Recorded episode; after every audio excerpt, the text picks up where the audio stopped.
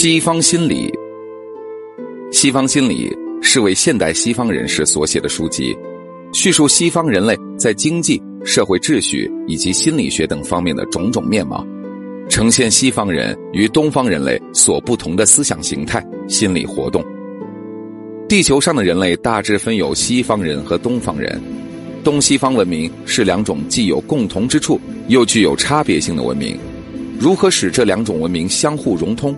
需要东西方人类积极的相互了解文化成因，以求同存异的态度共存共勉。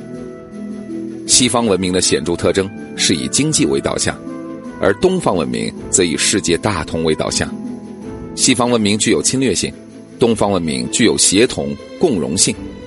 由此来看，西方文明更应向东方文明学习。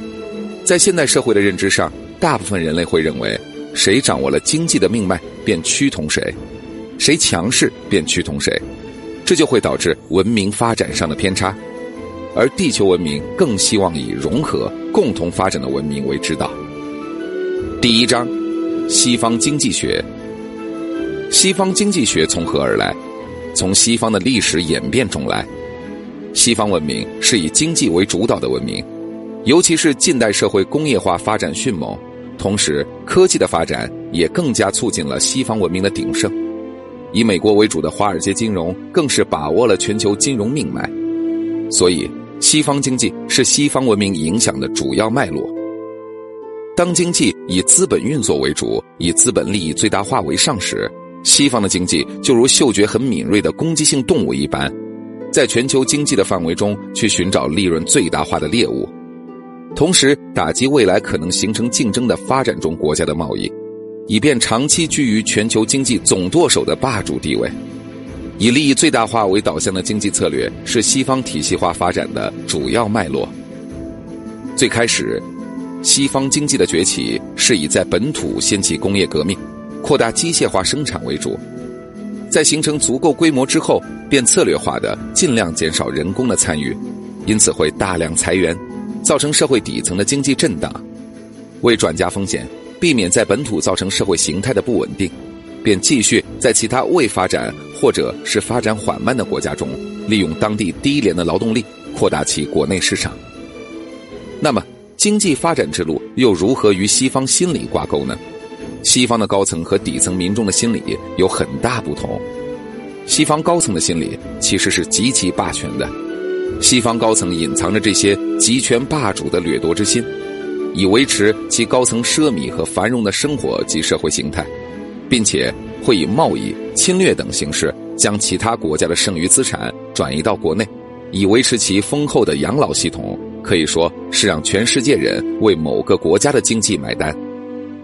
同样，处于西方底层的人们是属于被剥削者，或者说是未知真相者。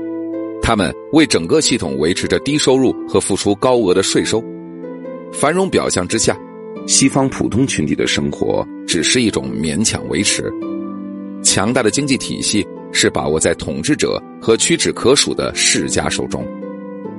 揭示西方经济的帷幕，是要提出一个心理问题：什么是真正的民主、自由、和平和爱？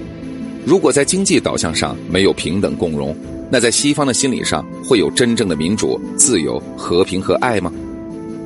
西方宣扬的爱其实是自私和狭隘的爱，他所谓的和平是在侵略之后嘴上所宣扬的和平，他所谓的民主实际上是财团所掌控的宣传媒体上的民主，所以西方人没有真正意义上的自由。真正的民主、自由、和平。爱是要从全球贸易体和经济体，以全球人类的人权平等为整体世界提出来的，才是真正践行爱。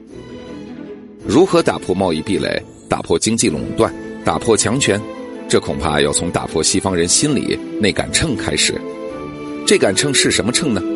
是自重他轻的秤，是自称世界霸主的秤，是口称维持和平的秤。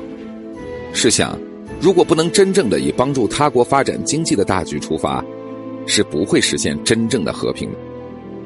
始终以掠夺他国的剩余资产为导向的西方经济，如何能回到本土来取得平衡？